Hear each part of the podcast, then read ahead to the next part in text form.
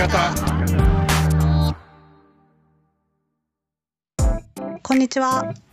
こんにちは。こんにちははい。オンラインミュージックスクール学ぶがお届けするアーティストの見方。今回はスペシャル対談第2弾。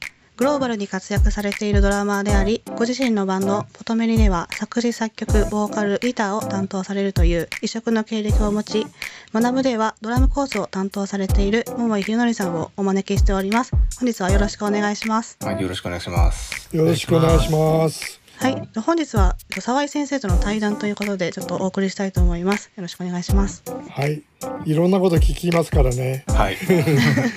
お願いします。はいえーとまずあのーまあい一般的な質問からいくと、はい。まあ、ドラムとの出会いあの、うん。ちょっといろんなあの、えー、とインタビューものを見せてもらったんですが、なんかこう、えードラムとの出会いっていうかなんかドラムをやるきっかけみたいなのが割と面白かったんでそれちょっと教えていただけますか？はい。もともとギターを始めたんですよね、最初は。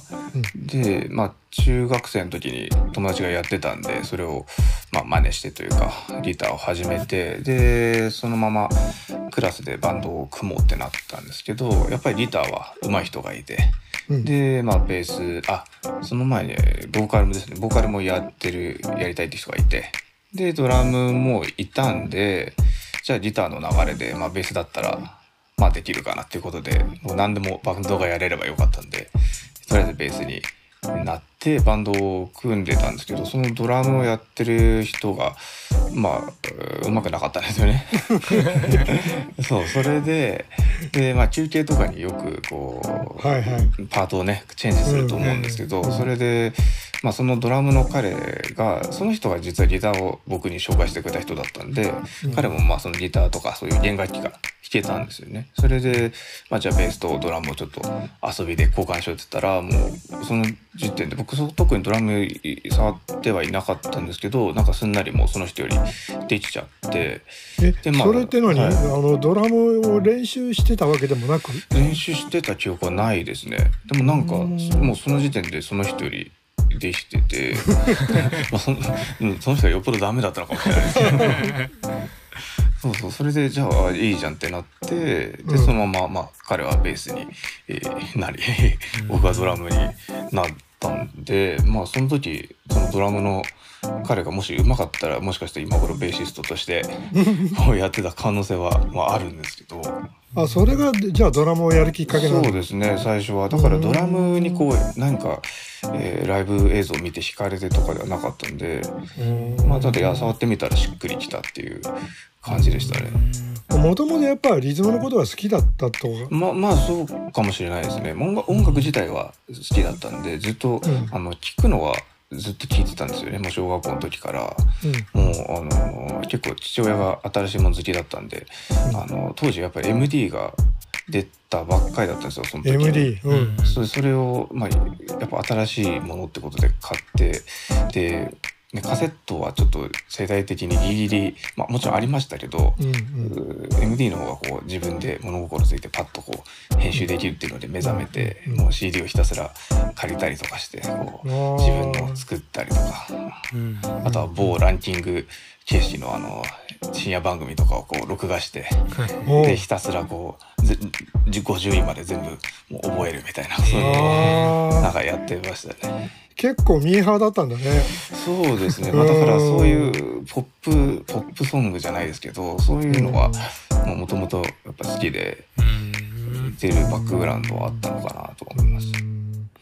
あのじゃあそれからやっぱりドラムっていうのは誰かに習ったりとかし,、したりしたの？しました。ただ、やっぱ高中学高校と進んで、まあ、軽音とかもやってずっと、あのまあ、ロックをやってたんですけどうん。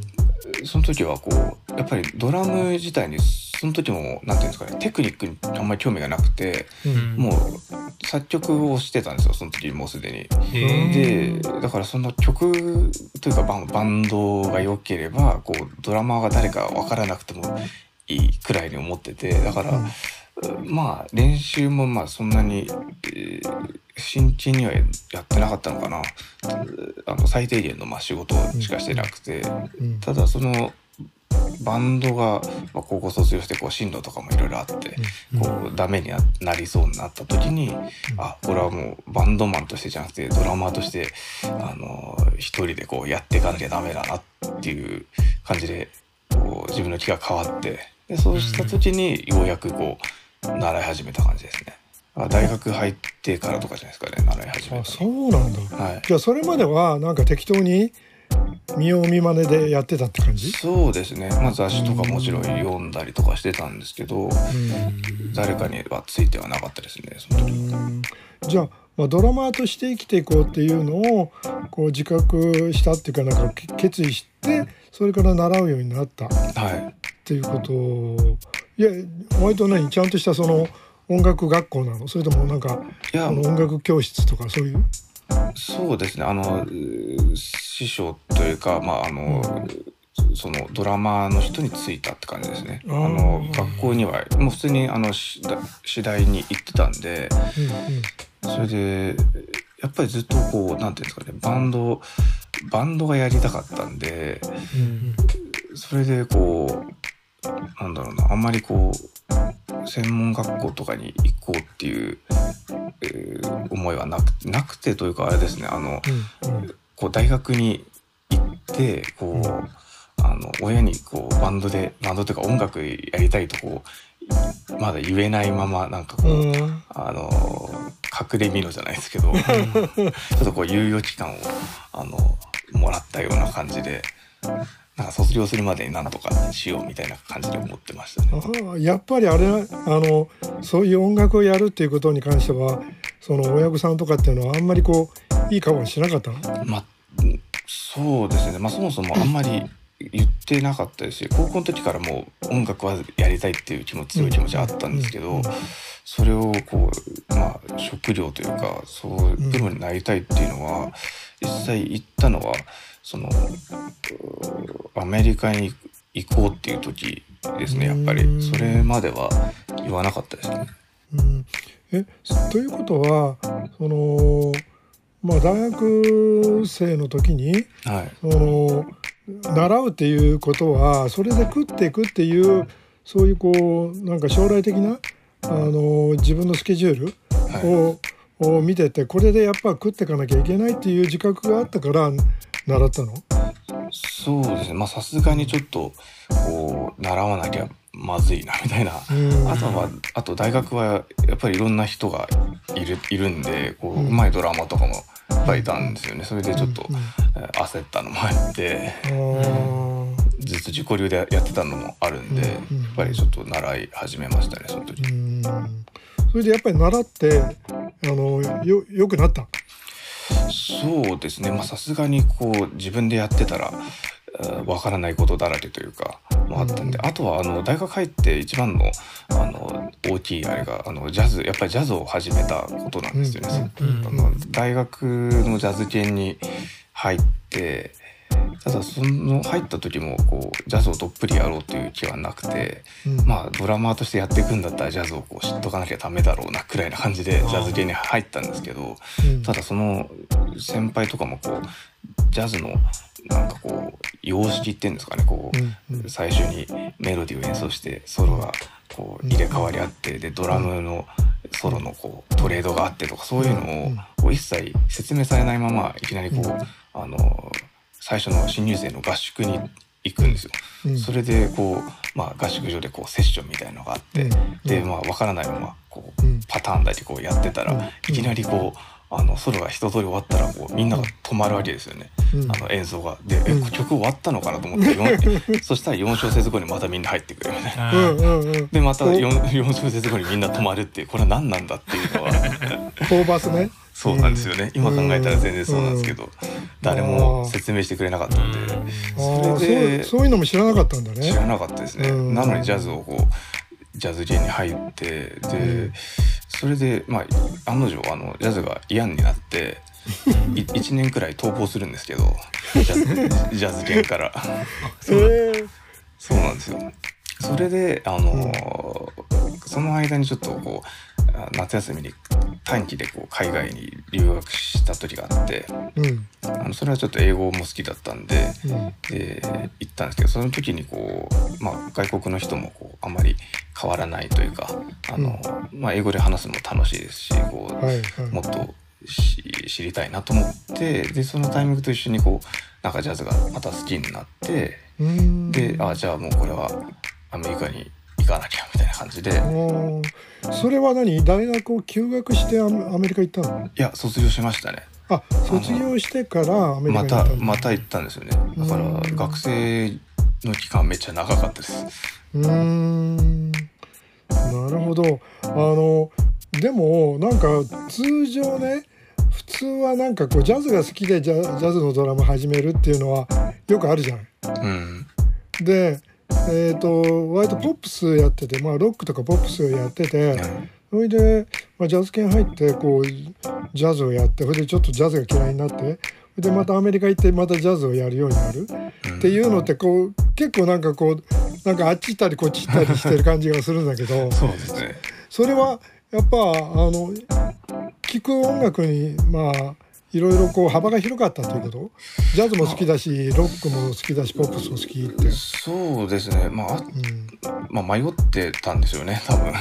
うん。まずは。あとは、うん。まあ、ジャズってこうなんていうんですかね覚悟を決めないと一回こうどっぷり浸からないとこうできるようにならない感じなんでなんかそれにこう決心するまでがこう時間かかってうんうん。なんかこうジャズ系に入った時に先輩からこう聞いた方がいいよってこう紹介してもらうのがまあビバップ中心のあの感じだったんですけどで今はもちろんねあのそういうのは好きですけどうん。あのその時はこうとにかくドラムの、えーまあ、ドラムソロとかも好きじゃなかったですしうん。でこうスイングのリズムの違いとかも当時は分からなかったんでこう、うん。誰を聴いてもあの要はソロの後ろでやってることはとこうタイムキープみたいな感じで同じじゃないかとか思ってこうなんかあんまり魅力を感じなかったんですよ。それでもうちょっとそのあの後になんかこうウェイン・ショーターとかそあのあのもっと新しい感じのうん。あのを聞いてこうなんていうんですかねもうちょっとこうドラマチックというかうんあの結構うん曲にあの展開があるような感じのうん。聞き始めてあこういうのもジャズがあるんだっていうのを知ってだからこうやっぱりなんていうんですかね作曲がもともと好きだったのもあって、そういう方向にこう感じられる音楽というかそういうのが心に刺さったというかそれでこうジャズもやりたいなっていう感じで思ったんですかね。ああれなんだね。ドラムが好きで音楽始めたわけじゃなくうん。音楽が好きで始めてでたまたまドラムをやるっていうことになってだからこう割といろいろ幅が広いっていうか、うん。うん、なんかあの面白いなと思った。うん。うん。あのちょっともう割と時間が来たんで、はい。まああのとりあえずえっ、と、えーこの一部はこれで、はい。え終了して、ははい。い、はい、まだまだ聞きたいことたくさんあると思うんですけど、次回にまたお楽しみということで、はい。今回はこの辺りで終わりたいと思います。はい。お聞きいただきありがとうございました。アーティストの見方では音楽業界の仕組みやためになる情報をお届けしていますが、オンラインミュージックスクール学ぶでは現役プロから学べる音楽教育の場を提供しています。本日お越しいただいた桃井さんのドラムコースなども開講予定ですので、気になった方はぜひ今後もチェックしてみてください。本日はありがとうございました。